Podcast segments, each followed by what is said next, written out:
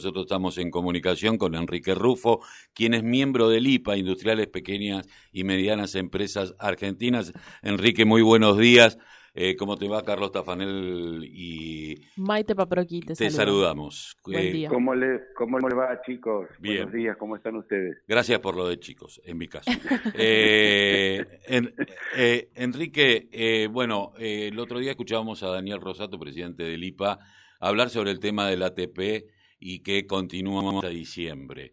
Eh, porque en algún momento se planteó bajarlo. ¿Cómo está la situación hoy de la pequeña y media empresa? Porque también hay que segmentar la pequeña y media empresa, porque hay algunos que exportan y están un poquito mejor, y otros que viven del mercado interno, y los metalúrgicas normalmente trabajan en el mercado interno, y no está ta- tan bien la cosa. Danos un panorama general y qué significa que hasta diciembre pueda continuarse la ATP. Mira, lo primero que quería recalcar es que en el caso de nuestra empresa, que vamos a cumplir 60 años, quiere decir que alguna tormenta hemos pasado, no tenemos registro en, la historia, no tenemos registro antecedente de que el Estado pague nuestros sueldos. O sea que es una medida revolucionaria, diría yo, el tema de la ATP. Y no solamente la parte que está dirigida a la industria, sino la parte que está dirigida, que sería el caso del IFE, el caso de los créditos a tasa cero a los monotributistas, o los créditos blandos. O sea, se ve claramente que el Estado se ha puesto al hombro este, la pandemia y lo que ha generado la pandemia, ¿no? O sea, no, no, no hay antecedentes de esto. Las dos pandemias, la de los últimos cuatro años y esta que tiene que ver con, con, el, con, el, con, el, con el COVID, Sí, ¿no? y, y, y justam- justamente lo que quería acotarles es que estaba leyendo unas cifras ahora de que la actividad industrial en general tiene solo una caída del 0,5% interanual en septiembre. O sea, que nos comimos una pandemia, nos la estamos comiendo, estamos apenas en 0,5 por debajo de septiembre de 2019, donde se suponía que estábamos administrados por los CIOs, que eran los que sabían de esto, que eran los que iban a traer las inversiones y que eran los que iban a hacer la patria grande, ¿no? Entonces, los números son claros. También estaba analizando un, un dato de energía que solamente estamos un 1.7% por debajo en consumo, por debajo de septiembre del año anterior, pero con un crecimiento del 1,4 en EDESUR y del 3,4 en EDENOR. Eso es AMBA. O sea, quiere decir que el AMBA está respondiendo mejor que el interior del país, pero solamente por un tema cronológico, de que nos atacó primero la, la pandemia a los, a los que estamos en el AMBA y después se fue trasladando al, al interior de la Argentina. Eh, esto quiere decir que se está saliendo de una situación complicada, que también la advertimos en el resto del mundo. Nuestra actividad, que es la fabricación de conductores eléctricos para la industria automotriz, requiere de algunos insumos que no se producen en Argentina, lamentablemente, algunos colorantes, algunos plásticos especiales. Y no podemos entender cómo nuestros proveedores en, en Europa este, están con, con demoras en las entregas y con aumentos de precios. Y nos explicaban que justamente porque la pandemia ha prácticamente congelado el, el- el sistema productivo de, de todo el mundo. Y que bueno, ahora hay una demanda que se está incrementando en la Argentina que ellos no tenían prevista. O sea que de una forma o de otra se está saliendo con esfuerzo y como vos decías al principio en tu introducción, hay sectores que salen más rápidos que otros. Si nos ponemos a analizar el sector alimentario, eh, bueno, fue el que, el que menos la sufrió por un tema obvio, ¿no? De la alimentación. Hay sectores que están más complicados, hay sectores enteros ya escapan del tema de la, de la industria, como serían el turismo, la hotelería, los gastronómicos, que sí que les ha pegado fuerte. Pero de una u otra forma a todos nos ha llegado en más o en menos la, ayuda del Estado.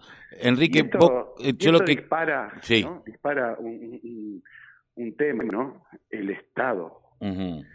cómo, cómo, cómo, cómo funciona el Estado en el momento que tiene que funcionar. Yo no me imagino cómo sería esta situación con un Estado desfinanciado, este, como, como se propuso con la, en la administración anterior, ¿no? Enrique, teniendo en cuenta esto, eh, yo pensaba dos cosas. ¿Alcanza que la TP sea hasta diciembre o va a haber que rediscutirlo porque eh, yo no le veo, más allá de, los números eh, duros que vos dabas, de que tenemos una diferencia del 0,5% con respecto a septiembre del, del 2019 y que quiere decir que, bueno, no está tan golpeada, pero en el 2019 ya veníamos golpeados. Eh, si se va a rediscutir este tema y el otro tema es, ¿están pensando desde el IPA eh, proponerle al gobierno empezar a crear de alguna manera eh, nuevas empresas que, que puedan brindar, no tengamos que depender del exterior en un montón de insumos?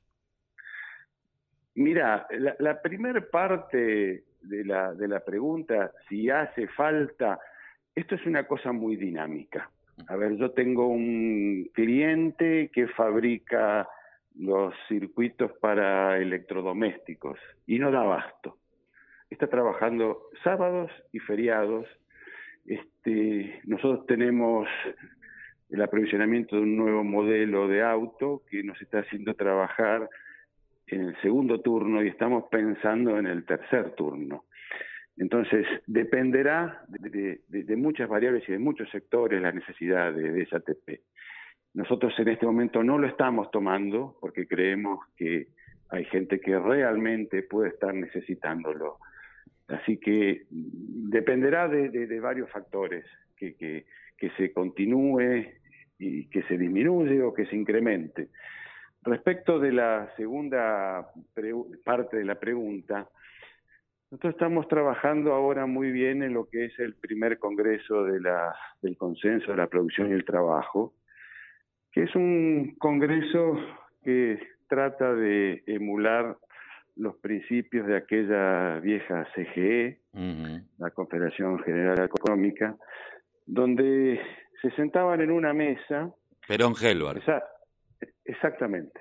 Se sentaban en una mesa empresarios, trabajadores, el Estado, para diseñar las mejores, las mejores políticas de crecimiento y me animo a decir que lo que faltó fue el desarrollo y ese es el desafío actual, no solamente crecer, sino desarrollarnos.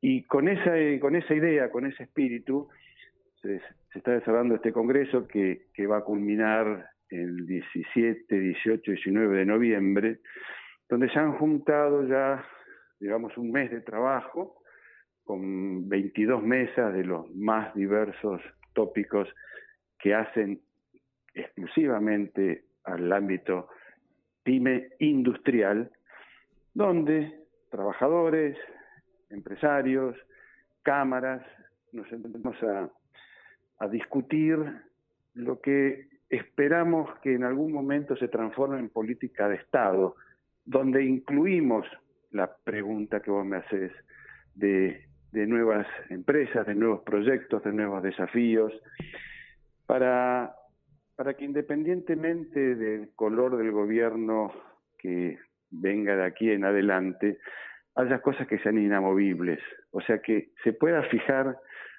un, un, destino, un norte, qué es lo que queremos ser, cómo queremos ser, qué tenemos que hacer para hacerlo, que en definitiva es a ver, te voy a contar una pequeña anécdota. En el año 2012, creo que fue, un grupo de empresarios pymes acompañamos a la delegación argentina que fue a China en el momento de la firma de los contratos para las represas del sur.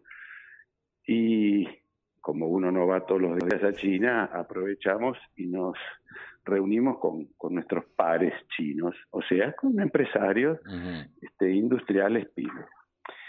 estuvimos en una organización que tiene, tenía en aquel entonces nada menos que 400.000 asociados, o sea, 400.000 empresas pymes industriales asociadas, lo que te da una idea de la magnitud que estamos hablando. En ese momento, ya en el 2012, estaban terminando de ajustar lo que hoy es el Made in China 2025, o sea, el proyecto industrial por el que se iba a desarrollar China desde esa fecha hasta el 2025. Cuando yo comentaba esto, me decían, claro, es muy fácil, porque el sistema político chino permite hacer proyecciones a, largo plazo. Pero luego advertí que este tipo de políticas no solamente lo aplican los chinos, los americanos con el American First, este, los británicos, los franceses, los coreanos, los italianos, todos tienen esos proyectos industriales a largo plazo. Determinan cuál es el norte, hacia dónde se va a ir. En definitiva, un, diseño de, la política industrial que termina marcando cómo le va a ir a cada una de esas sociedades. Y, ese es el desafío. Y lo estamos haciendo con, muy buen éxito, con mucha participación, con, sindicatos este, importantes, con empresarios, con cámaras, para sentarse. Hay que discutir, por supuesto. Seguro. Por supuesto hay que discutir porque hay que cambiar un modelo, un proyecto que tiene que ser distinto, inclusivo, transversal, con protección del, mercado interno, con redistribución, este, apuntando a aquel famoso 50-50. Este, así que ese es el camino que estamos transitando con, mucha expectativa, con muchas ganas y hasta ahora con mucho éxito. Enrique, te agradezco mucho haber pasado por eh, la radio de los clubes de barrio, de la Unión Nacional de Clubes de Barrio. Vamos a seguir seguramente eh, charlando contigo y con, con, los empresarios PYME y sobre todo los del IPA que tienen una mirada eh, progresista de la cosa y sobre todo por el tema del desarrollo. Muchísimas gracias. A disposición, muchas gracias a ustedes. Hasta luego. Que tengas buen día. Eh, Enrique Rufo, empresario, encima vecino, porque de Lanús,